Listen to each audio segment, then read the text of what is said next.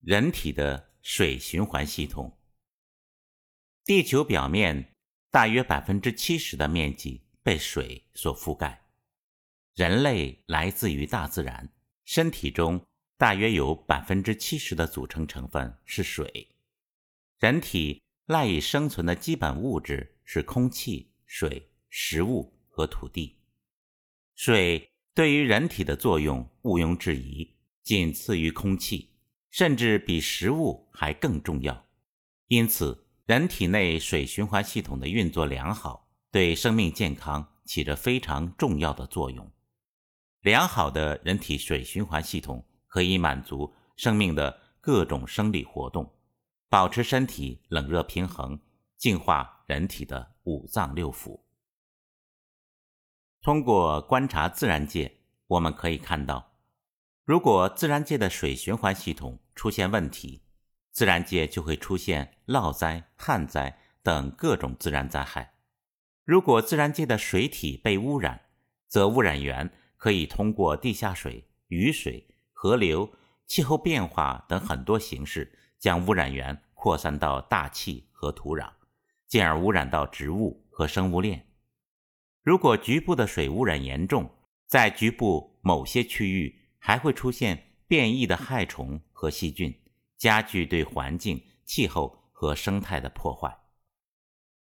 同样的道理，如果人体水循环系统出现问题，则可能在身体内出现水肿或者口渴、干燥、缺水等身体问题，甚至出现有些地方局部缺水，有些地方又水肿的不平衡现象。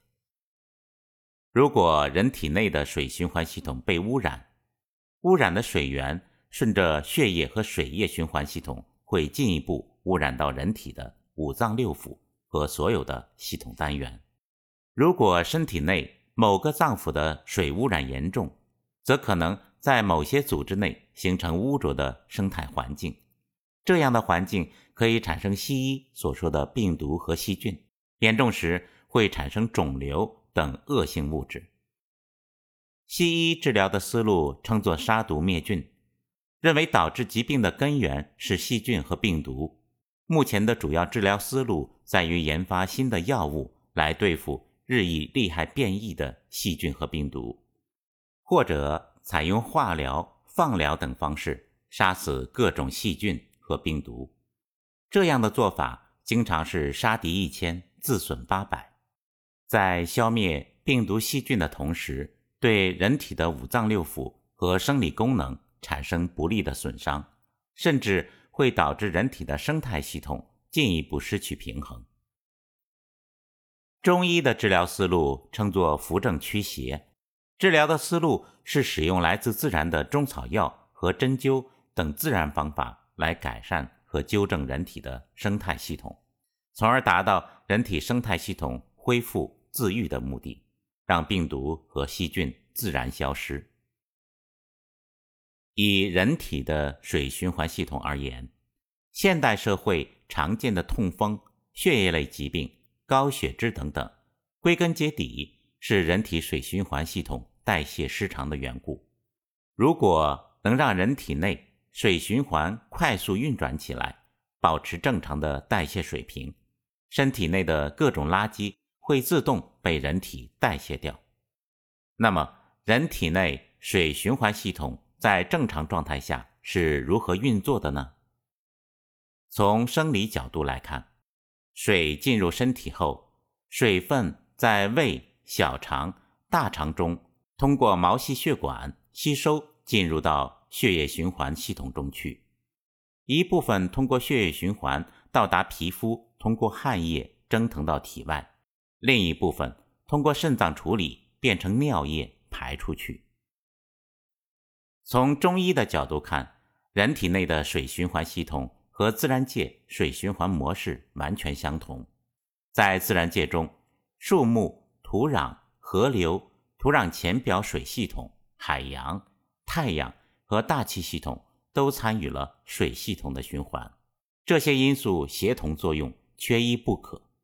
例如，太阳是自然界水系统蒸腾循环的主要动力源和能源，森林树木对保持水土起着非常重要的作用。树木的根系和光合作用对保持和改善水土起着非常重要的作用。如果没有森林树木，水土就要流失。土壤对地下水和河流起着保存水、净化水和让河流在一定的路径下流动的作用。海水是地球上最大的水资源，对提供大气的水分和稳定气候起着非常重要的作用。土壤中的地下水和浅层径流对水在自然界土壤中分配平衡起着非常重要的作用。对人体而言，肾是人体的能源系统，为水的蒸腾和循环提供能源。肝相当于自然界的森林树木，对水系统的改善、保持起着疏导、存储和一定范围内的调度作用。肺相当于自然界的大气系统和呼吸系统，对水的蒸腾、速降和调度起着推助作用。脾相当于自然界的土壤，对身体内保持合适的水分起着平衡作用。维持、保持适量的水在身体内，多余的水则不需要。同时，让水在土壤内保持合适的径流。心相当于自然界背后看不见的规律，指挥一切，发出命令。从中医看，膀胱连同其经络，相当于人体内的海洋，提供最终的水源。三焦。相当于自然界土壤中的地下径流。三焦在中医中指的是皮肤下面的胸膜、腹膜等可以通过水的油膜系统。三焦对水循环系统的分配和存储起着非常重要的作用。在人体的水循环系统中，膀胱及其经络、三焦系统和肾起着相对比较重要的作用。《黄帝内经》。灵兰秘典云：“膀胱者，周都之官，津液藏焉，气化能出矣。”意思大概是膀胱主司管理人体津液，功能正常的话，小便排泄才能正常，既不会出现排泄不利而水肿，又不会出现排泄过度而失水。功能正常即气化正常，气的实质就是功能的意思。从生理角度看，人体尿液的形成是肾气化血液的结果，可理解为肾对流入的血液进行蒸馏气化的作用。如果肾中的能量充足，也就是阳气充足，则尿液会被有效的变成蒸汽，气化到膀胱中去。这时膀胱就会因充满气体而膨胀起来，这样的膀胱就会有力量和弹性，能存储。较多的尿液也有比较强的控制能力。如果肾中的阳气不足，则膀胱的弹性和张力会下降，会出现尿频、夜尿等现象。同时，肾里的阳气不足也会导致肾气化血液的能量不足，会导致血液中的蛋白质混入到膀胱中来。这就是在体检中经常碰到的尿蛋白。《黄帝内经》。《灵兰秘典》中说：“三焦者，决毒之官，水道出焉。”意思是三焦系统是通利水道，主管水液流通的道路和分配。从三焦在人体所处的位置看，这一点和地表下的径流系统非常相像。阴为物质，阳为能量。水在体内属于有形的阴，水系统的运转。需要能量的供给和推动，需要无形的阳来推动。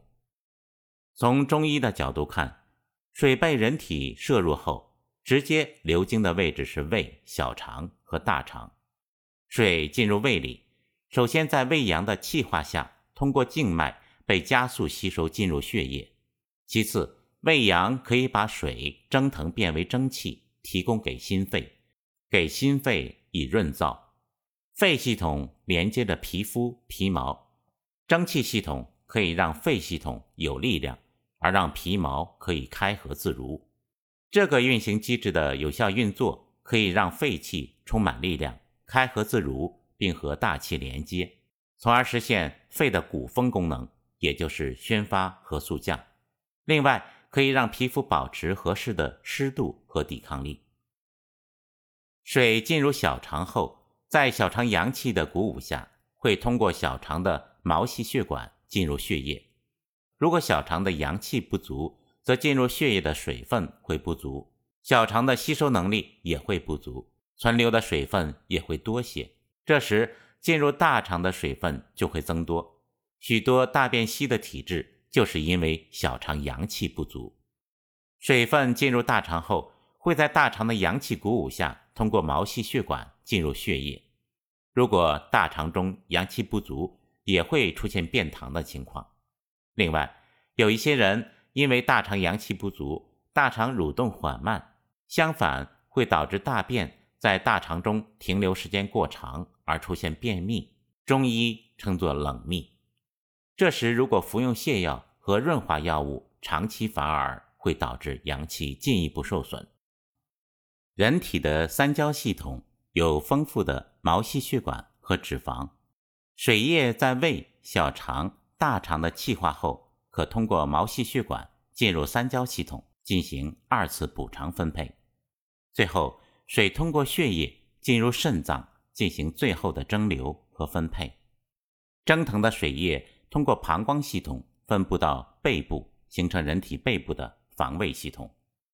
背部的防卫系统就是遍布背部的我们所说的足太阳膀胱经。足太阳膀胱经是人体津液化生的主要系统。肾气的气化不足，就会感到口渴，剩余的废水被通过尿液排掉。总体说来，水系统在人体内的循环力量取决于身体的阳气是否充足和阳气的鼓舞能力。阳气越充足，水越能有力地进入血液系统，并带动血液系统循环，五脏六腑中就不容易产生垃圾和污浊。也不容易产生病变。如果阳气动力不足，则血液中容易产生垃圾，五脏六腑的循环系统也会随之减弱。水循环系统的形成和代谢，需要人体五脏六腑整体的协同作战。